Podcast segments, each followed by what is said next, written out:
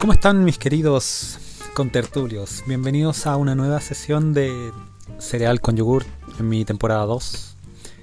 Eh, en este capítulo quiero primero agradecerle a toda la gente que me ha apañado, en, por lo menos en Twitter, para mi reclamo respecto a la, a la poca empatía que tienen los eh, este país de mierda, perdón la palabra, por la desigualdad social.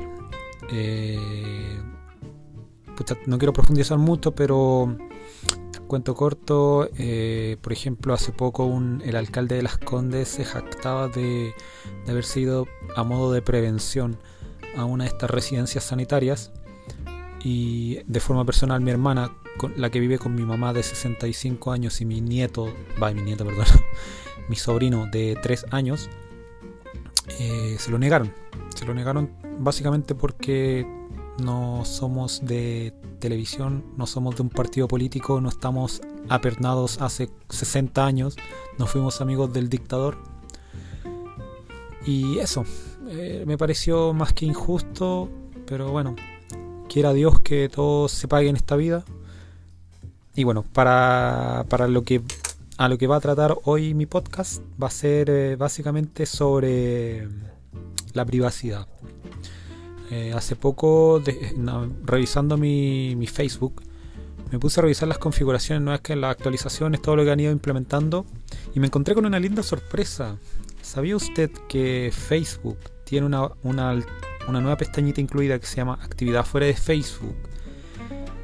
Y ahí hay un historial que incluye, incluye todos los sitios que usted visitó, incluidos los bancos. Así que vamos a comentar, vamos a hablar y les voy a enseñar cómo lo pueden bajar, cómo lo pueden borrar. Y eso, bienvenidos todos a una nueva edición de Cereal con Yogur.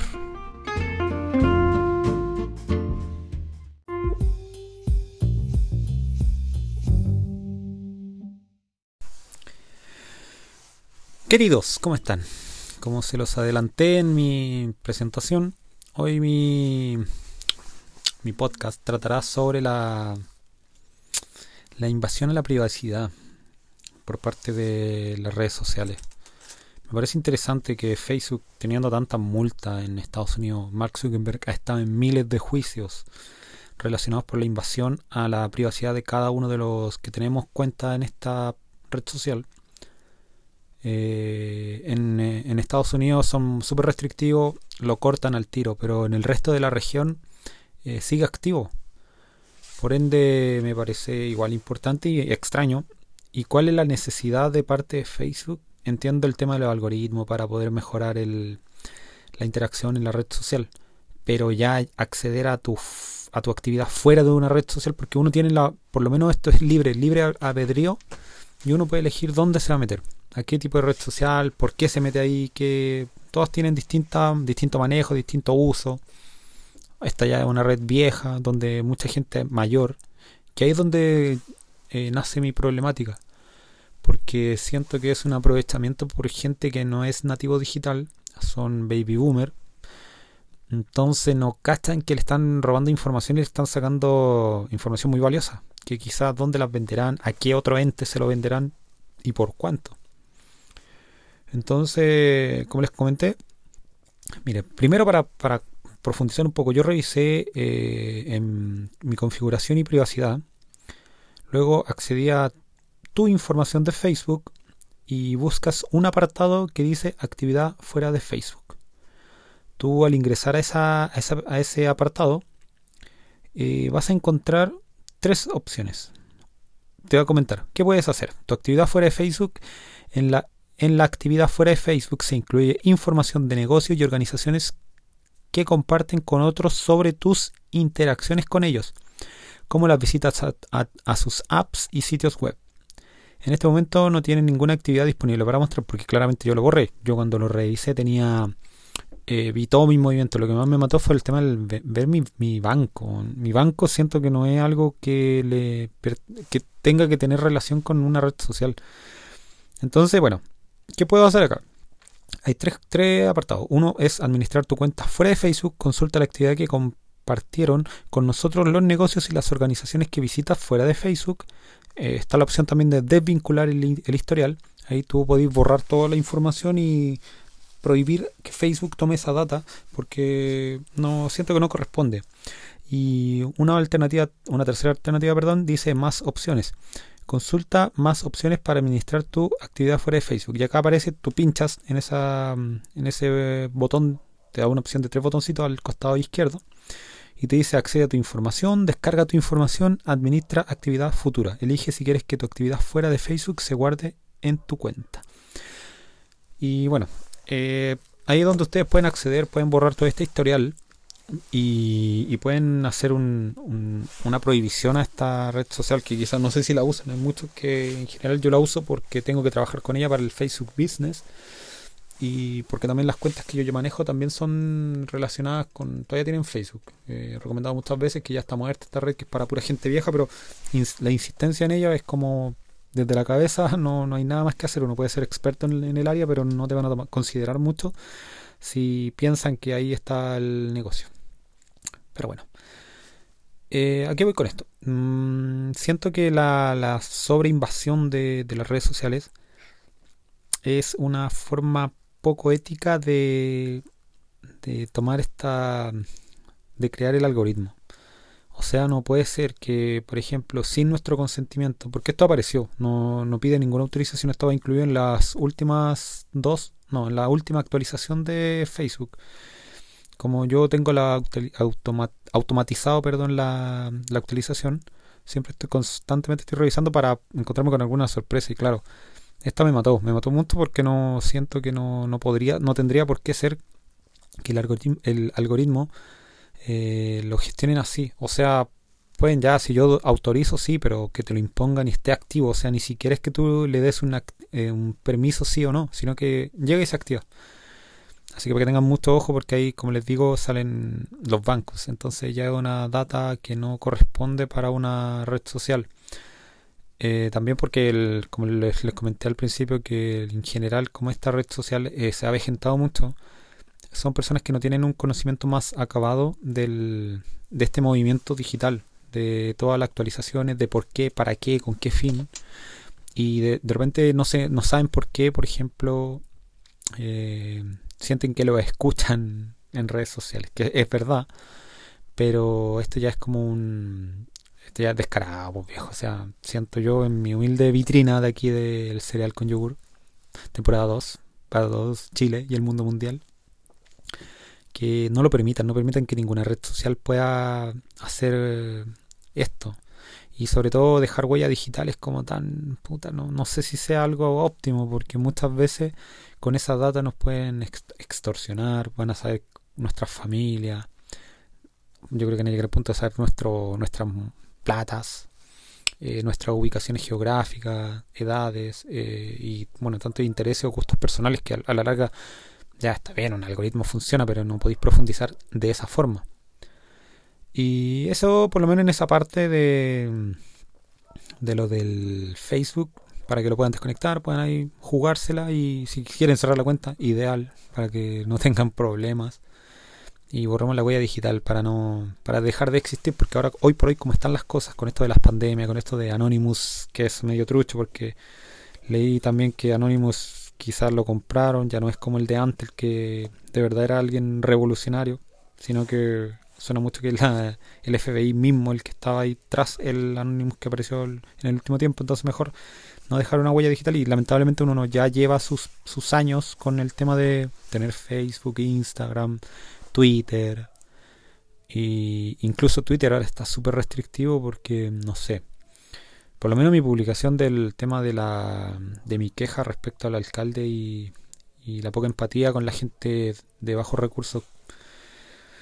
Eh, puta, me rabia, me rabia acordarme de eso, muchachos. No sé si se nota que me, da, me molesta mucho porque, bueno, ni que me estuvieran presionando, pero bueno, el tema es que me parece injusto porque, por ejemplo, mi familia es de, bajos recursos. Eh, mi, mi, papá, no sé si les comenté mucho tiempo atrás que son separados, entonces mi mamá lleva mucho tiempo separada.